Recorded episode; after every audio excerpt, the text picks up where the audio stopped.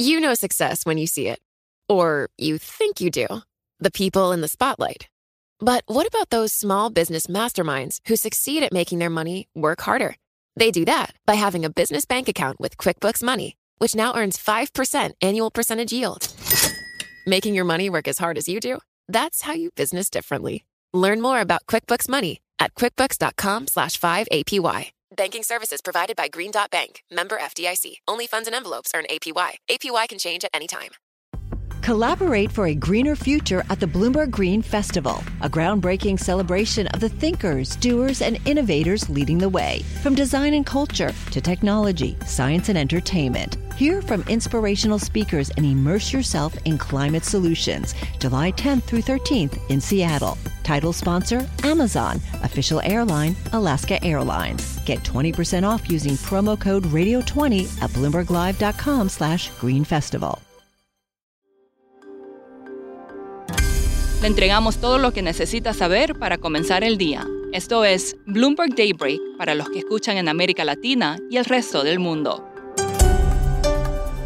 Buenos días y bienvenidos a Bloomberg Daybreak América Latina. Es viernes 28 de julio de 2023. Soy Eduardo Thompson y estas son las noticias que marcan el día.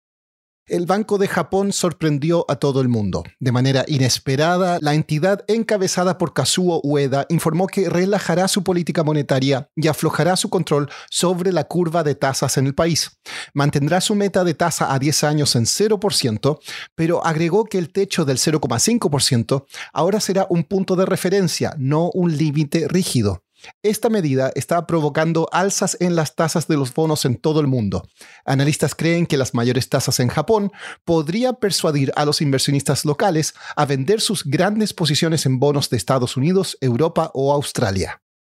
En tanto, los mercados de acciones están mixtos, con bajas en Europa y alzas en los futuros de Wall Street. Asia cerró con alzas. Alemania salió de la recesión en el segundo trimestre. El primer trimestre fue revisado al alza hasta una contracción del 0,1%. En tanto, la economía de Francia batió las estimaciones con un crecimiento del 0,5%, mientras que el PIB de España se contrajo 0,4%. En noticias corporativas, la minera brasileña Vale acordó vender una participación del 13% en su unidad de metales básicos por 3.400 millones de dólares a un grupo encabezado por inversionistas saudíes. Los resultados trimestrales de Procter Gamble batieron las expectativas y las acciones de ExxonMobil caen tras su tercera baja trimestral consecutiva en sus ganancias. Pasemos ahora a América Latina. La directora gerente del FMI, Cristalina Georgieva, participó en conversaciones de última hora con Argentina para desbloquear los fondos necesarios para pagar 2.600 millones de dólares en préstamos. Esto según personas familiarizadas. Podría haber un anuncio hoy. El Banco Central de Chile iniciaría hoy su ciclo de flexibilización monetaria. De 25 economistas encuestados por Bloomberg, 16 esperan un recorte de la tasa de política monetaria de 75 puntos básicos al 10,5%. En México, la estatal Pemex recibió una inyección de capital de 70 mil millones de pesos, unos 4.200 millones de dólares, de la Secretaría de Hacienda de México, según dos personas familiarizadas. El miércoles, el director general de Pemex, Octavio Romero, había dicho que el gobierno refinanciaría la deuda de la empresa. Siguiendo en México, las empresas del país presentaron sus reportes del segundo trimestre en julio. Inversionistas y analistas estaban a la espera de cómo el superpeso, que no deja de sorprender, había afectado resultados.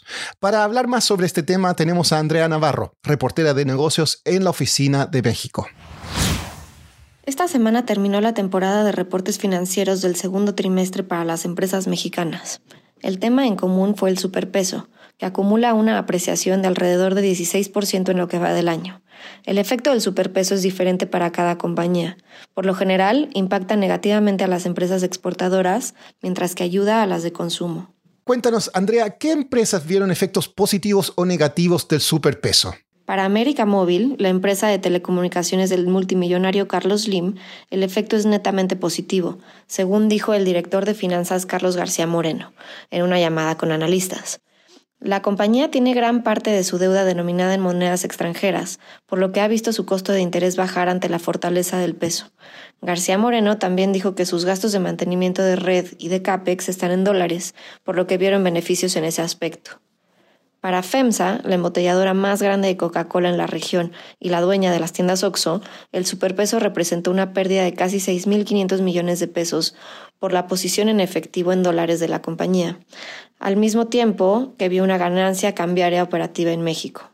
¿Y qué compañías sorprendieron al mercado? En cuanto a sorpresas, recibimos una negativa en Televisa. El tema más importante no fue el superpeso, sino su operación de cable. Algunos analistas estimaban que la compañía iba a sumar al menos 75 mil nuevos clientes en su negocio de banda ancha, pero la compañía reportó casi 38 mil desconexiones. Como resultado, las acciones cayeron a su menor nivel en 20 años el miércoles. Para el jueves, las acciones subían alrededor de 7% después de que la compañía anunciara un plan de recompra por alrededor de 10 millones de dólares. En Cemex, la sorpresa fue positiva. La compañía presentó un reporte bastante por encima del consenso de analistas. Según Barclays, fue el reporte más fuerte de Cemex en 15 años. Todas las regiones presentaron mejores resultados de lo esperado y la compañía ha logrado seguir subiendo precios para compensar la presión inflacionaria alrededor del mundo. La compañía modificó su guía de resultados para el próximo año y ahora espera un EBITDA de alrededor de 3.25 mil millones de dólares. Por último, la huelga de actores y escritores de Hollywood está forzando la suspensión de ceremonias de premiación.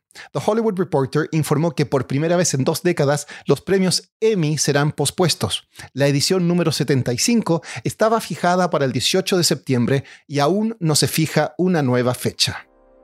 Esto es todo por hoy. Soy Eduardo Thompson. Que tengan un excelente fin de semana. Para conocer todas las noticias que necesita para comenzar el día, revise Daybreak en la app Bloomberg Professional, donde puede personalizar las noticias que desee recibir. También puede suscribirse a la versión solo audio en Spotify, Apple Podcasts o la plataforma de su preferencia. Esto es todo por hoy. Escuche de lunes a viernes Bloomberg Daybreak.